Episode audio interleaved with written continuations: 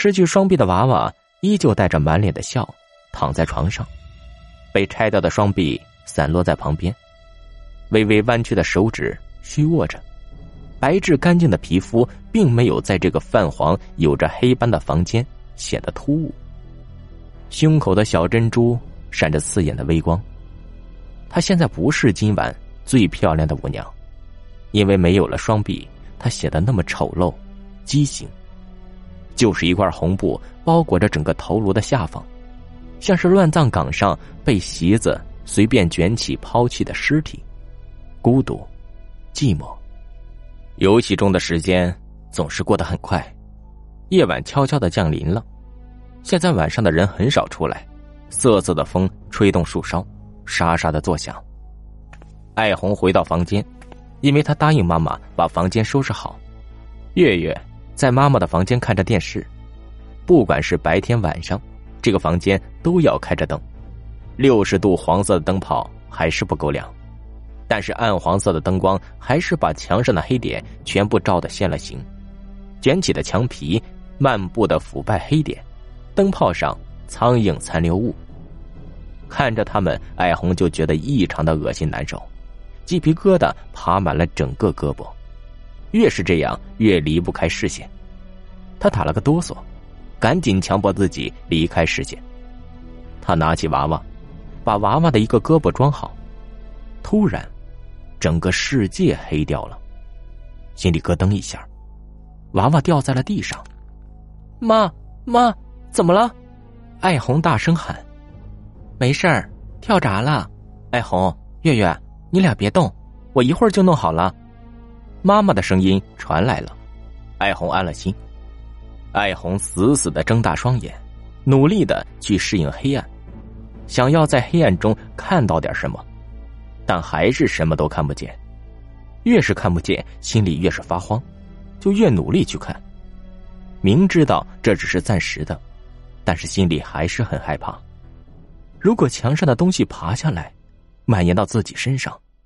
如果现在有虫子悄悄的爬到脚背上，如果像电影中那长发眼眶黑洞洞的女人在自己的耳边吹气，如果自己待的地方是一个腐败烂掉的尸体的体内，如果此时死去的胀成青色的奶奶的脸出现在自己眼前，如果他赶紧闭上双眼，蹲在地上。一会儿就好了，一会儿就好了，不去想，不去想他们。他现在很后悔自己看那么多鬼故事，很后悔自己总是胡思乱想，更后悔去看那个并不喜欢自己的奶奶的最后一面，那个胀起的青色的脸。艾红手里还拿着娃娃的另一只胳膊，他想起娃娃还掉在地上，艾红闭着眼睛在地上摸索。屋子突然又亮了，有电了，太好了！他赶紧睁开双眼。突然，艾红尖叫出声，猛地甩开手里刚捡起的已经是一半头颅的娃娃。只见娃娃的头掉在了地上，刚刚手里拿着的是身体的部位，一只眼睛和嘴却还连在脖子上，眼睛上还插着一只大头针。明明只是死物。他却看得到，他是血肉模糊的。那只脖子上的眼睛瞪得大大的，脖子上的嘴却还在笑。他在笑。地上的脑袋露出一个深深的凹陷进去的黑色洞口，另一只眼睛还和原来一样，洞口和那只剩下的美丽的眼睛都注视着他。不可能，不可能。眼睛和嘴明明是在娃娃脑袋上的，不可能连在脖子上。他拆了他很多次，他知道的。怎么了？艾红怎么了？妈妈和小月都跑到屋子里。妈，艾红快要哭了。他看娃娃，刚想说有鬼，但是娃娃好好的了，只是头掉在了地上。那他刚才看见的是什么呢？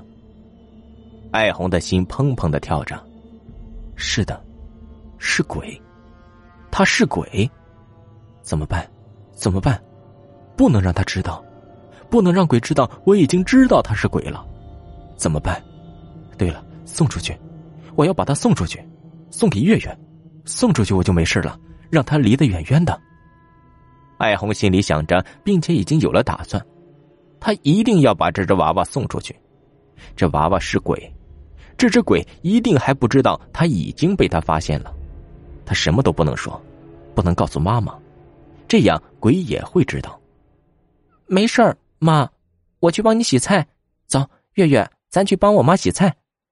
小月只想着赶紧拉着妈妈出门，她不想在这个屋子里陪娃娃待一分钟。等月月走了，就把娃娃送给他，让他带走。一切都悄无声息的，没人会发现，鬼也不会发现。妈妈顺手把娃娃捡起来，安好头和胳膊，放在了门帘的挂兜里。夜晚里，红红的衣服映衬着惨白的皮肤，挂在红红的肚兜里。没人会知道娃娃的头颅里、身体里插着几根钉子，而他依旧笑得那么开心。甜美。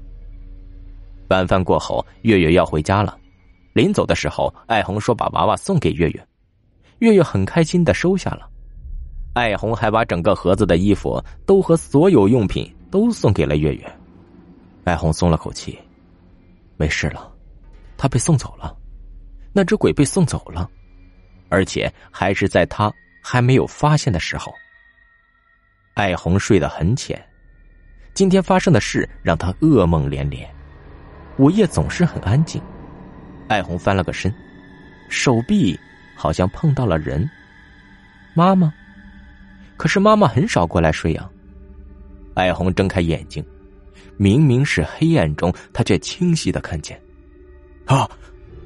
艾红张大了嘴，嘶声的尖叫，却怎么也叫不出声，眼睛死死的盯着躺在自己旁边的那张脸。和自己一样大的脸，是那个娃娃，他变得和自己一样大了，穿着通红的晚礼服，直挺挺的躺在自己身边。她不再漂亮了，她是那么的邪恶恐怖。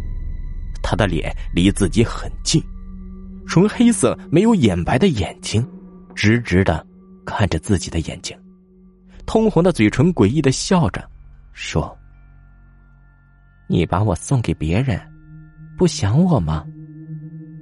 他尖叫着从梦中惊醒，整个额头都是汗，黑暗中紧紧抓住被子。天快亮了吧？对于噩梦，他已经习惯了，但这个梦让他异常的不舒服。几天后，家里来了个女孩，妈妈让他把自己的娃娃送给了他，他的心一直忐忑不安，不知道今夜会不会有人问他。是不是想他了？嘿，故事都听完了，为什么还不点订阅呢？